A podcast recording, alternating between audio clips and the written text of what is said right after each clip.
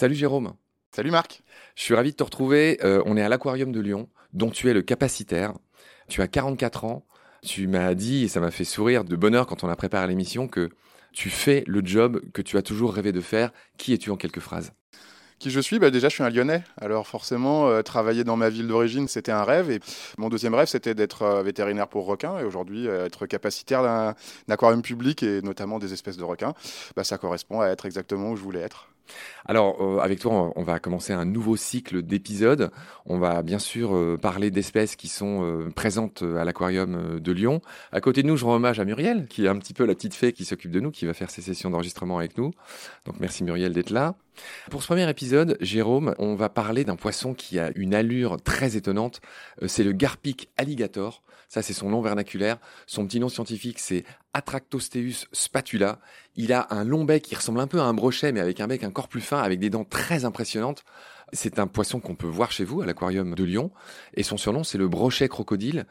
Jérôme, ce poisson est évidemment un prédateur, un carnivore. C'est un très gros prédateur. Alors, euh, tu cites le brochet. Moi, j'aurais plutôt tendance à dire euh, crocodile. Il se rapproche plus du crocodile. Ouais, c'est un très gros prédateur. On a des individus adultes qui atteignent 3 mètres. On va être sur 120, 140 kilos de masse. On trouve cinq espèces dans ce genre-là.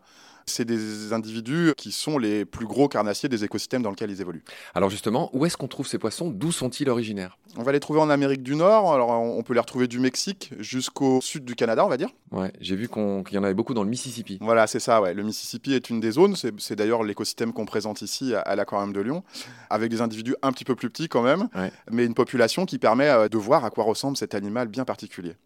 Alors c'est un poisson qui est évidemment, comme tous les gros poissons, est très prisé des pêcheurs dits sportifs, qui les ont, comme ils ont fait ça dans plein d'endroits du monde, qui les ont introduits, je crois, en Asie du Sud-Est, où ils posent des problèmes. Tout à fait, l'homme a renouvelé euh, ses erreurs, c'est-à-dire qu'il a repris une espèce d'un endroit pour la remettre dans un autre endroit pour son propre plaisir. Sauf que ce sont des gros prédateurs et qu'ils ne font pas de détails au sein des nouveaux écosystèmes. Et s'ils n'ont pas de prédateurs eux-mêmes, on se retrouve avec ce qu'on appelle les EEE, e, les espèces envahissantes exotiques, qui aujourd'hui posent des problèmes euh, un peu partout. Alors, j'ai pas envie de trop fustiger euh, l'homme et ses manières d'apprenti sorcier, mais c'est un poisson qui a quasiment été éradiqué dans les années 30 par quelqu'un dont on va pas dire le nom, mais qui a inventé un système de barge électrique pour tuer ces poissons dont on craignait les morsures dans les années 30. Dans les années 30, en fait, il y a eu quelques attaques qui ont été attribuées à ces poissons-là sans aucune certitude. Alors que ça se trouve, c'était des vrais alligators. Exactement. Et ils ont en effet euh, eu euh, la bêtise de fabriquer des bateaux euh, complets avec des systèmes de générateurs pour électriser la totalité des populations qui passaient sous la barge. Et ça, en effet, éradiqué une grande partie de ces animaux. Jérôme, est-ce que tu avais d'autres infos croustifondantes à nous donner sur le Garpic alligator? Quelques-unes en effet, parce que c'est un poisson qui est vraiment particulier. Euh, on lui a découvert une sorte de poumon primitif, donc c'est un animal qui est capable de prendre de l'air en surface pour pouvoir respirer euh, différemment du système branchial. Euh, on peut le trouver en eau saumâtre aussi, donc il est capable d'aller un petit peu croiser les, eaux marines. Et la particularité pour moi, c'est aussi qu'il produit des œufs toxiques, ce qui fait que c'est un poisson qui a très peu évolué dans le temps, car il n'a pas de prédateurs non plus lors de sa reproduction puisque les œufs ne sont pas consommables par les autres habitants du milieu. Donc ça, c'est des particularités qui ont permis à cette espèce d'être assez figée dans le temps. Il a une petite tête un peu préhistorique qui me donne euh, envie de partager ces particularités avec toi. Ouais, j'ai pas envie de dire trop de gros mots dans ces podcasts, mais donc ces poissons qui sont capables de gober de l'air à la surface pour aussi sans doute ajuster leur flottabilité, cet air qui peut communiquer avec la fameuse vessie natatoire qui est le stable des poissons. Ces poissons-là s'appellent physostomes, je crois, Tout à, fait. à l'inverse des physoclistes, mmh. euh, qui n'ont pas cette communication possible et qui peuvent pas ajuster leur flottabilité de cette manière-là. On avait parlé de ça avec euh, ton prédécesseur, Bill François, l'auteur de l'éloquence de la sardine. On, rappelait cette petite nuance. Il y a des poissons qui sont capables de ça effectivement, de choper de l'air pour ajuster leur flottabilité. Ce Garpic alligator, Jérôme, fait partie des dix plus gros poissons d'eau douce du monde. On va consacrer un épisode entier aux plus gros poissons d'eau douce. On aime bien les records à Petit Poisson euh, deviendra podcast. Du coup, je voudrais finir en te parlant du plus petit poisson du monde, qui est peut-être le plus petit vertébré du monde.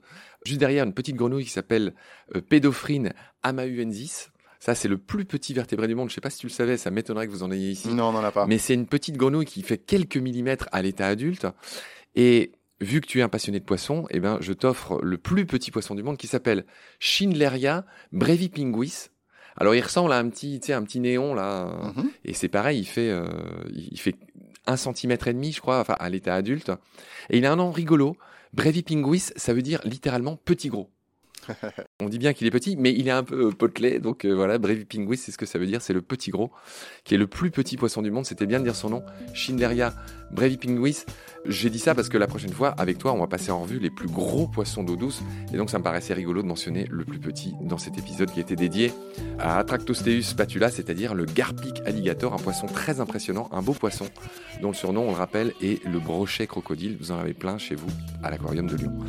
Merci Jérôme pour tes lumières. Je te retrouve très vite pour les plus gros poissons d'eau douce. D'ici là, prends soin de toi. Salut. Merci à toi, à très vite.